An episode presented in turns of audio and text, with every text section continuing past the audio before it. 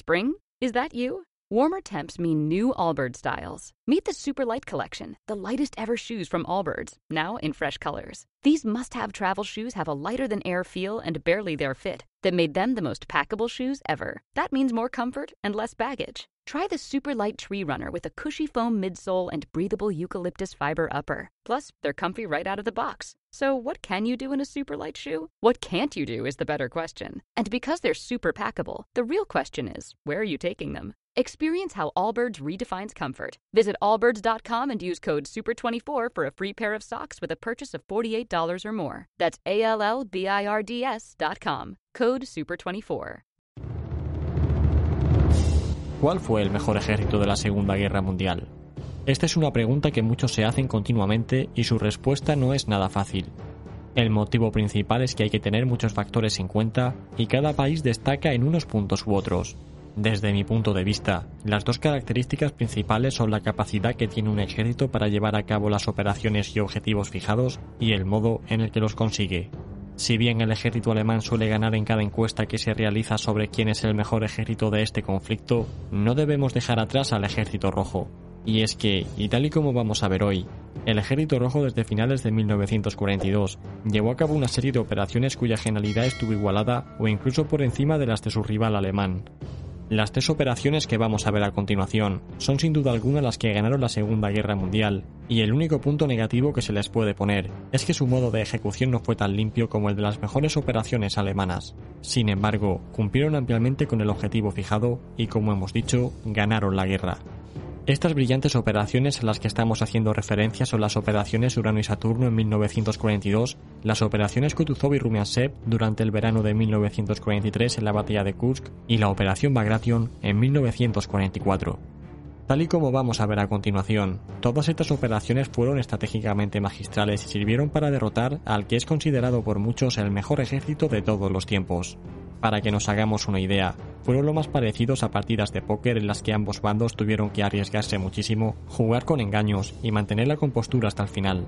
La primera de ellas fue la Operación Urano que permitió cercar a todo el sexto ejército alemán junto con otras unidades en Stalingrado, sumando un total de casi 300.000 efectivos. Esta trampa se comenzó a preparar durante el mes de septiembre de 1942 y se llevaría a cabo dos meses más tarde, concretamente el 19 de noviembre.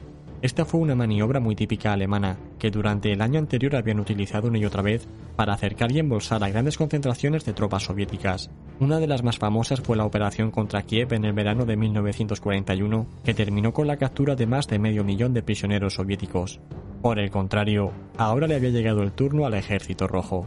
Sin embargo, el alto mando soviético no se contentó únicamente con derrotar y aniquilar a los alemanes en Stalingrado, pues tan rápido como pudieron se lanzaron a una ofensiva todavía mayor para acabar con todo el grupo de ejército suralemán y parte del central. Esta fue denominada como la Operación Saturno, que tuvo su inicio el 16 de diciembre de ese mismo año de 1942. Durante esta fase, el ejército rojo se mantuvo a la ofensiva presionando por un frente de más de 400 kilómetros de forma simultánea. Esta operación estuvo a punto de haber cercado a todo el ala sur alemán en Rusia y haber puesto fin a la guerra mucho antes de cuando lo terminó haciendo. Esta situación tan caótica en la que los ejércitos alemanes se veían incapaces de frenar la avalancha de tropas soviéticas que se les venían encima, fue solucionada finalmente por Manstein con su famosa contraofensiva de marzo de 1943 en las inmediaciones de Kharkov.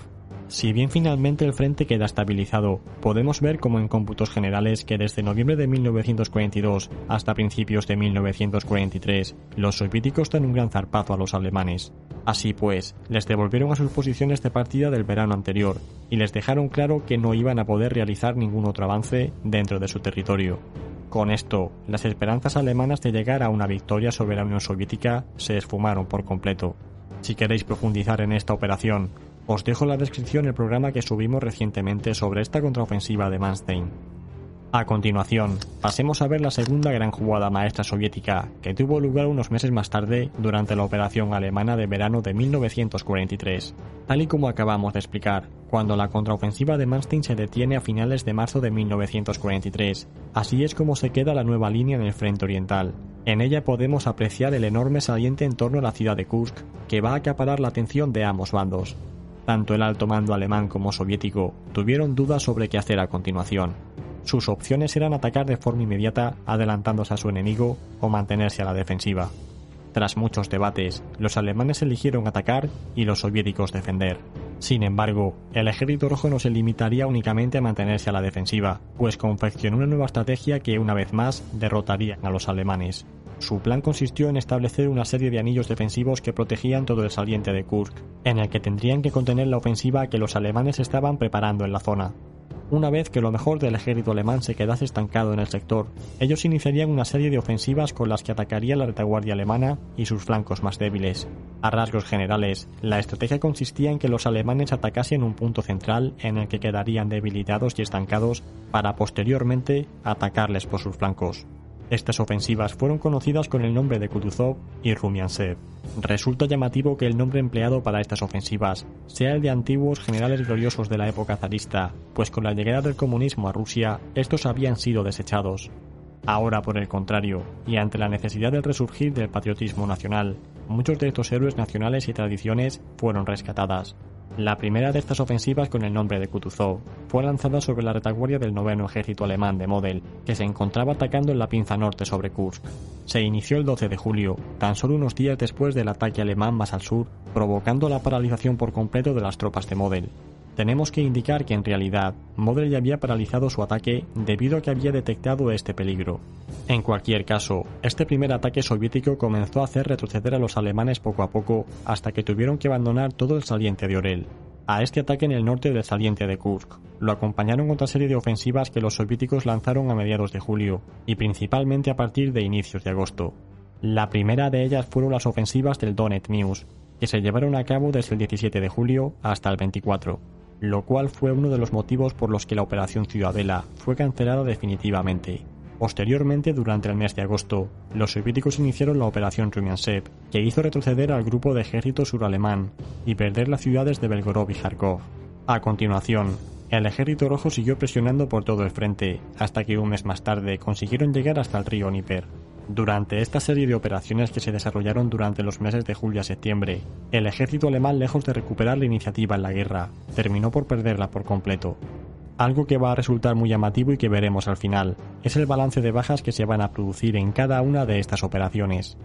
El siguiente punto de nuestra lista es la Operación Bagration, la cual de nuevo adopta el nombre de un antiguo general zarista, esta fue sin duda alguna la operación soviética que terminó de derrotar a los ejércitos alemanes que aún estaban dentro de su territorio y le hizo ver a Alemania que su final estaba muy cerca e iba a ser catastrófico para poder llevar a cabo este ataque a gran escala que afectó tanto al grupo de ejércitos norte como centro, los soviéticos tuvieron que utilizar el engaño y camuflar sus intenciones. Recordemos que esta operación fue lanzada el 22 de junio de 1944, una vez que los aliados occidentales habían desembarcado en Normandía. Esto se traduce en que el ejército alemán se encontraba muy debilitado en el frente oriental, ya que no disponía de la fuerza con la que había contado durante los años anteriores, pues el frente occidental demandaba cada vez más recursos. Aún así, el mérito soviético fue engañar completamente a los alemanes, que no supieron hasta el último momento por dónde le iba a venir el ataque soviético principal. Para ello, el alto mando soviético organizó su ataque de forma escalonada. Su objetivo fue que los alemanes enviasen al mayor número de tropas hacia el este de Minsk, para posteriormente lanzarse contra su retaguardia y cercarlos allí. Poco a poco los alemanes fueron despedazados y no pudieron hacer otra cosa que retroceder. Para octubre de 1944, la mayor parte del grupo de ejércitos norte, que hasta hacía muy pocos meses se encontraba asediando Leningrado, se encontraba ahora atrapado en Kurlandia. Más al sur, los soviéticos avanzaron otros 500 kilómetros y consiguieron llegar hasta las inmediaciones de Varsovia para principios del mes de agosto. Para el otoño de 1944, el Tercer Reich se encontraba cercado tanto por el este como por el oeste, a la espera de su estocada final. Si bien y tal y como hemos visto todas estas operaciones fueron impresionantes, hay un dato que siempre las empaña y que para muchos les resta parte de su mérito. Nos estamos refiriendo a las bajas sufridas en cada una de estas ofensivas. Por poner unos ejemplos, durante la ofensiva de Rumiansev, en la que los soviéticos expulsaron a los alemanes de Kharkov y Belgorod, el ejército alemán tiene unas 25.000 bajas durante esos combates defensivos, mientras que el ejército rojo sufre alrededor de 200.000. Durante el conjunto de todas las operaciones en torno a la batalla de Stalingrado, las bajas soviéticas también doblaron a las alemanas, y hasta en la operación más espectacular de todas, siendo esta la de Bagration, las pérdidas soviéticas fueron de nuevo superiores a las del bando alemán. Esto nos lleva a la siguiente cuestión, tal y como hemos planteado al principio. Y es que si bien tenemos a un ejército con una gran capacidad para lanzar ofensivas y para conseguir objetivos, encontramos que al mismo tiempo ese ejército tiene que pagar un precio altísimo por cada una de ellas que por suerte se podía permitir. Y bien, hasta aquí el programa de hoy, en el que hemos hecho un análisis sobre las brillantes ofensivas que lanzó el Ejército Rojo durante la Segunda Guerra Mundial, las cuales fueron muy ingeniosas y elaboradas y sin duda alguna le ganaron la partida a su rival alemán. Os recuerdo que hemos creado un grupo de Discord para toda la comunidad cuyo enlace os dejo en la descripción de este vídeo. Nosotros nos despedimos aquí. Muchas gracias a todos, especialmente a los patrocinadores que hacen esto posible. Suscríbete y comparte este programa si te ha gustado y nos vemos en el próximo. Hasta pronto.